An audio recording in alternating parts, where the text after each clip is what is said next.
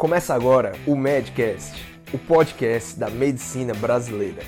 Com conteúdo voltado para médicos e estudantes de medicina, o Medcast é uma produção da Núcleo MD, organizado pelos médicos Daniel Coriolano e Roberto Maranhão, o Bob. Oi galera, aqui com vocês Roberto Bob em mais um episódio do Medcast. E neste episódio eu vou conversar com vocês sobre uma ideia recente que tanto eu como o Daniel conseguimos pôr em prática dentro das atividades da Núcleo MD, que é a Agora MD.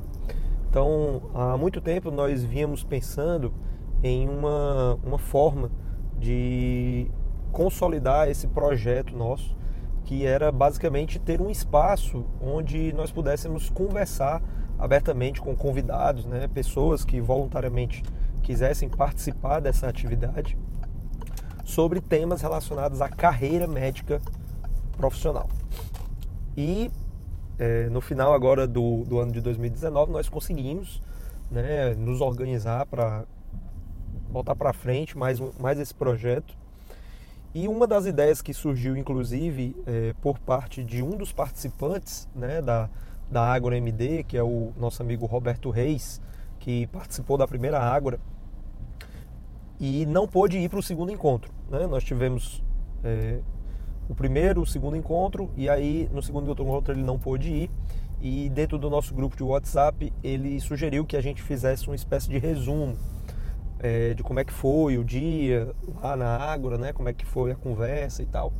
Então a gente pensou, poxa, a gente já tem o Medcast que faz essa divulgação de conteúdos né, em áudio. Então por que não agregar essas, essas, duas, essas duas coisas, né? A gente faz a Ágora, né, esse encontro presencial, e logo em seguida, né, ou eu o Daniel, a gente traz assim os principais insights, né, as principais discussões que nós tivemos lá no espaço. É claro que o, esse resumo aqui que eu estou fazendo, ele não se compara à experiência de estar lá presencialmente. E é por isso mesmo que durante na descrição desse Medcast nós vamos colocar algumas informações sobre a Agora MD, que pelo fato de ser presencial, é, ele exige a prerrogativa de que você esteja em Fortaleza. Né? Mas é, isso não impede que, apesar de você não morar em Fortaleza, você eventualmente pode, pode vir aqui num congresso, enfim, algum evento é, da sua área médica específica e pode muito bem é, procurar ver se nesse período que você vai estar nós é, teremos alguma ágora acontecendo, tá? Então assim, então nós tivemos o primeiro encontro, o, o, primeiro encontro ele foi, ele foi um encontro mais de apresentação, né? A gente teve mais uma perspectiva assim de troca de ideias para que a gente pudesse organizar, digamos assim, como é que seria todo esse modelo da AgroMD. E no segundo encontro nós já fechamos mais ou menos uma, uma um, método, né? de como é que esse encontro iria transcorrer. Eu estou falando método, mas assim, mas a gente prima para que esses espaços eles sejam bem tranquilos, né? Então a gente é, não tem uma preparação específica, ninguém tem que estudar nada e também ninguém sai de lá com um dever de casa para fazer, né? Então a gente deixa isso muito claro para a galera que está participando. Enfim, então falei já bastante aqui, né? Já consumi aqui quase quatro minutos do nosso Medcast, mas acredito que deu para passar mais ou menos o recado do que é que é a Ágora. E agora eu vou passar para vocês como é que foi a Ágora, é, que no caso eu vou tentar trazer aqui alguns insights né, que aconteceu ainda no mês de outubro, não, já no mês de novembro. Né? Nós tivemos a primeira, a primeira, como eu falei, foi mais uma apresentação, né? a gente não teve um tema específico, mas aí na segunda a gente já trouxe um tema de discussão específico que foi ali voltado para a questão da inteligência financeira. Né?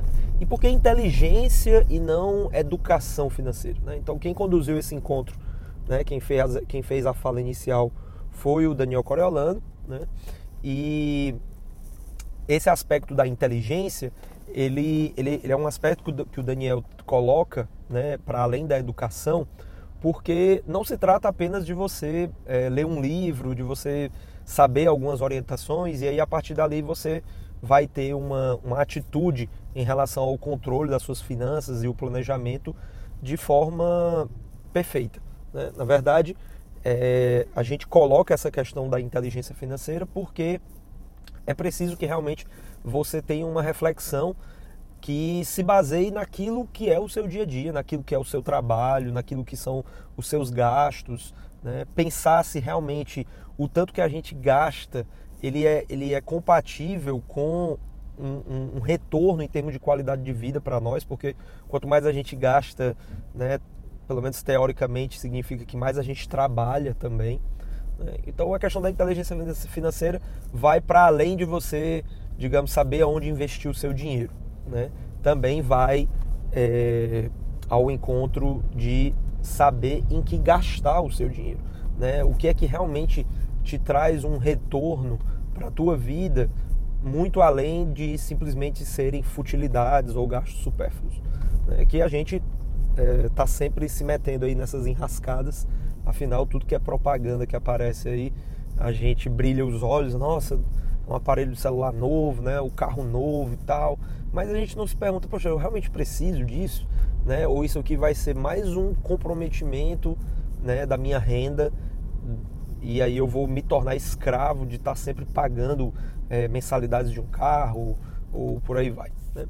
E aí assim, dentro, do, dentro da Ágora, o, eu vou destacar aqui né, é, três pontos que foram bem discutidos, né, justamente porque o Daniel conduziu mais ou menos para que a gente é, pudesse ter essa, essa visão dentro dessa, dessa pauta aí da, da inteligência, né, de você refletir sobre o seu contexto financeiro dentro da sua vida. E os três pontos que foram destaques lá foi a questão da reserva de emergência, a realização de sonhos e a independência financeira. Então, o, o que seria? Então, vou começar na sequência. Né? Essa, essa reserva de emergência é, é justamente aquilo que talvez nos preocupe mais quando a gente está trabalhando. Né? Então, gente, nós, enquanto médicos, ou futuros médicos, né, para os estudantes de medicina, a gente, no momento inicial, quando a gente né, entra no mercado de trabalho, talvez isso não seja uma preocupação. Mas logo, logo começa a bater aquela coisa de, poxa, eu vou trabalhar nesse ritmo, né, pessoa que dá muitos plantões, etc. Eu vou trabalhar nesse ritmo até eu morrer. Né? eu sempre vou ter que estar trabalhando constantemente para eu poder pagar as, as minhas contas, né, para eu manter o meu estilo de vida. Como é que eu vou fazer isso? Então a questão da reserva de emergência, ela na verdade ela deve ser uma preocupação que a pessoa tem que ter quanto antes melhor, né? Porque quanto mais cedo você se preocupa em como é que você quer que seja o seu futuro, mais garantias você pode ter, né? mais você pode se resguardar para que isso, isso aconteça de uma forma sadia. Né? Então a reserva de emergência ela trabalha muito nesse aspecto de que você tem que ter esse planejamento de saber o que é que você gasta, quanto você gasta, com o que é que você gasta, o que é que é realmente essencial e o que é que seria é, coisas supérfluas, para que você comece a ter uma reserva para uma situação em que de repente você possa ficar sem emprego ou você adoeça ou aconteça algum problema na sua família que você precise ajudar. Né? Então, para essas reservas de emergência, são muito, é muito oportuno, é né, muito interessante que você é, guarde dinheiro. Na prática, é você poupar dinheiro. Contudo, quando a gente fala em poupar, a gente lembra da questão da poupança, né? E aí vem muito essas, esses debates que estão no dia a dia, que não é de hoje, né? Que a poupança, na verdade, não é investimento, né? Que você tem uma série de investimentos aí que você, o seu dinheiro pode render mais, né? Então, é, o debate ele, ele girou muito nessas possibilidades. Né? Então, o que, que nós temos hoje em termos de perfil de investimento que você pode de repente estar tá, é, colocando essa sua reserva de emergência para que também não fique sempre aquele valor fixo. Né? Ah, não, minha reserva de emergência é 100 mil reais. Então, eu vou, vou colocar aqui num cofre né, dentro da minha casa, porque aí se tiver um problema eu tenho o dinheiro lá. Bom, mas aí se o dinheiro ficar lá dentro do cofre, né, hoje ele é 100 mil, né? E daqui a um ano ele já é 98, e depois de 5 anos ele já é 90. Então, é, o dinheiro, se ele não tiver investido, ele de fato se desvaloriza, né? porque a nossa capacidade, né? o, o, valor do dinheiro, na verdade, ele se traduz pelo o que você é capaz de comprar com aquele dinheiro. Né? Então, se você, esse ano, você consegue comprar um Corolla com 100 mil reais, daqui a 5 anos, provavelmente os mesmos 100 mil reais não serão suficientes para comprar o Corolla né? que vai estar tá, é um carro atualizado, mas na prática é o mesmo carro. Né? Então, só dando um exemplo aí bem esdrúxulo, né? É, inclusive não é um exemplo pra, pra, para o qual você vai utilizar a sua reserva de emergência. Tá? É, o outro aspecto, que seria a questão da realização de sonhos, ele, ele vai muito na contramão da, da, da reserva de emergência. Porque na reserva de emergência você tem que ter aquele aspecto de você segurar o dinheiro. E já na realização de sonhos é aquela coisa de você também não ser muquirana. Né? Eu não sei se muquirana é uma palavra que todo mundo vai entender, né? mas é, é, o, é o mão de vaca, né? É o mão de vidro, né? se abrir quebra, né? late no portão para economizar o cachorro. então é, você não, não deve também se privar de coisas que realmente lhe deem prazer. Agora, também não é fazer aquilo que os outros fazem por prazer. Então eu costumo dizer muito assim, olha, muita gente fala, né, ah, é muito bom viajar, né, porque você conhece os lugares, né, e tudo mais, isso enriquece a cultura, não sei o quê. Bom, tudo bem, mas tem gente que não gosta de viajar. O meu avô, por exemplo, ele, ele odiava viajar, né, odiava viajar. E ele tinha dinheiro, assim, ele tinha condição para poder fazer viagens, né? Então, quando alguém vinha com essa história, ah, seu Maranhão, vamos fazer uma viagem. Então ele sempre dizia assim, vão façam a viagem e depois me tragam as fotos, que é para eu poder conhecer o que vocês conheceram. então assim, o lazer do, do, das pessoas, ele, ele precisa ser, é, ele precisa ser, digamos assim, individualizado. Né? Então aquilo que traz prazer para alguém, não obrigatoriamente vai trazer prazer para todo mundo. Né? Isso né? Vem a questão de você sair para restaurantes ou assistir um filme, ou até a própria questão da leitura. E também o trabalho. Né? Tem gente que sente muito prazer em trabalhar. Né? É, até mesmo, por exemplo, dando plantão. Eu estou falando até mesmo, gente, porque assim, eu não gosto de dar plantão, tá?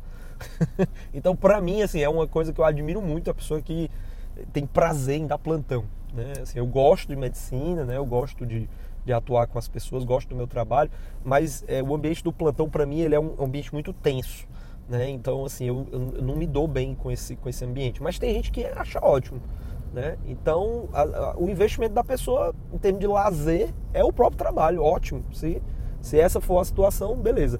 Mas sempre é bom você dar uma variada, né? Você ter outros, outras formas de lazer, porque afinal de contas você tem a sua família, né? E aí, tipo, você ir dar plantão com a sua família. Ah, não, hoje vamos marcar um plantão em família, né? Não cola muito bem. Então é interessante que você tenha essas outras possibilidades. E aí, essa questão do.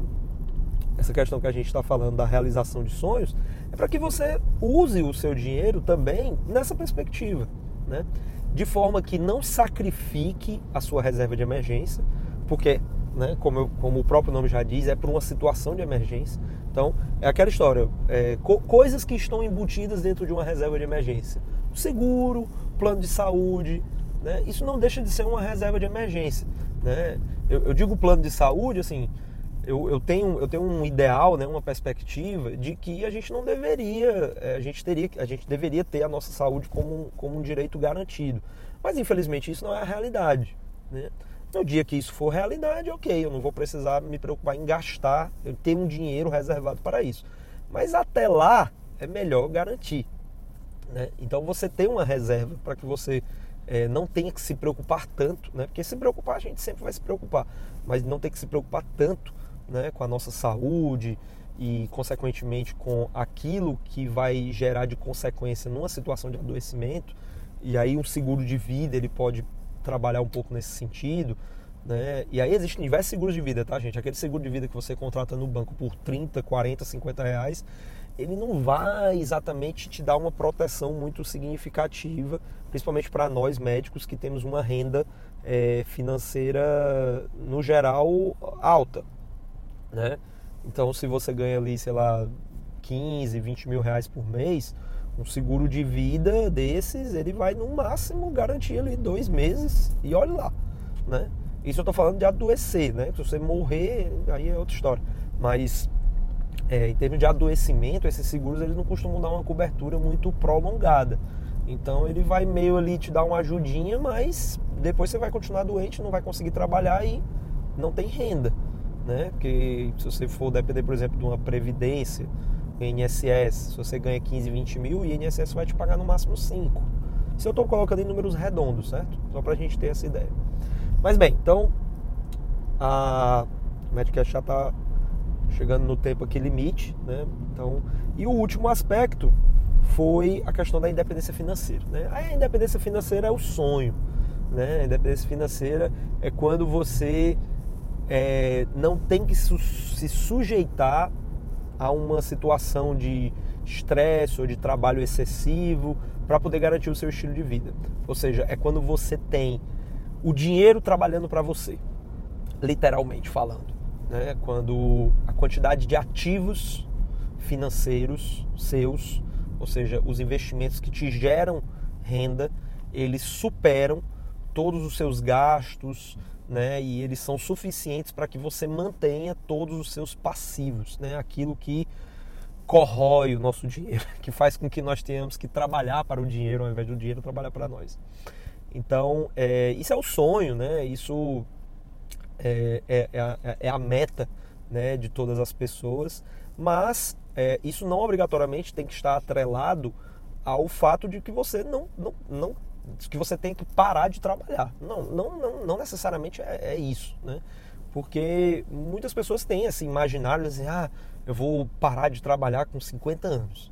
Gente, trabalhar é uma ação humana, né? Assim, ela não pode ser vista como uma maldição, né? Claro que existem trabalhos, né? Existem formas de trabalho que são desumanas.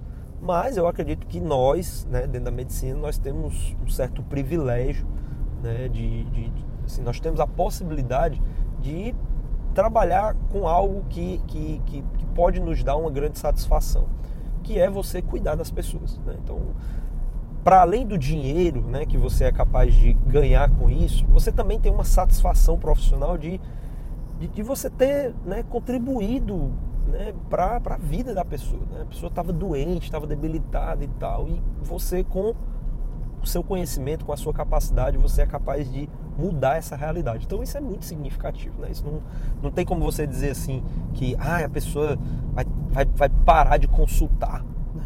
Ah, o cara já tem 80 anos e ele continua atendendo. É um viciado. Não. e pode até ser um viciado, mas é um viciado em, em ajudar né, as pessoas, em contribuir para o bem-estar das pessoas. Obviamente que quem não se planeja, né, quem não se planeja, quem não exercita a inteligência financeira, vai terminar tendo que trabalhar com 80 anos para pagar a conta. Né? Isso é que a gente acredita que não seja o ideal, beleza? Bom, então espero que o Daniel aprove aí a minha. Afinal de contas, foi ele que conduziu, mas eu tenho certeza que apesar de ter ficado um pouquinho mais esticado, mas valeu aí, porque também é, foi o primeiro Medcast que nós é, colocamos aí o contexto da AgroMD. Né? Eu acredito que assim, nós vamos tendenciar a nos, nos utilizar dos temas da Ágora para trazer aqui essa temática para o Medcast. Contudo, é, teremos ainda é, outras temáticas, né, de repente, é, que nós já, já temos como modelos aqui do Medcast, né, entrevistas e por aí vai. Então é isso, pessoal. Um grande abraço e até a próxima. Termina aqui mais um Madcast, uma produção Núcleo MD.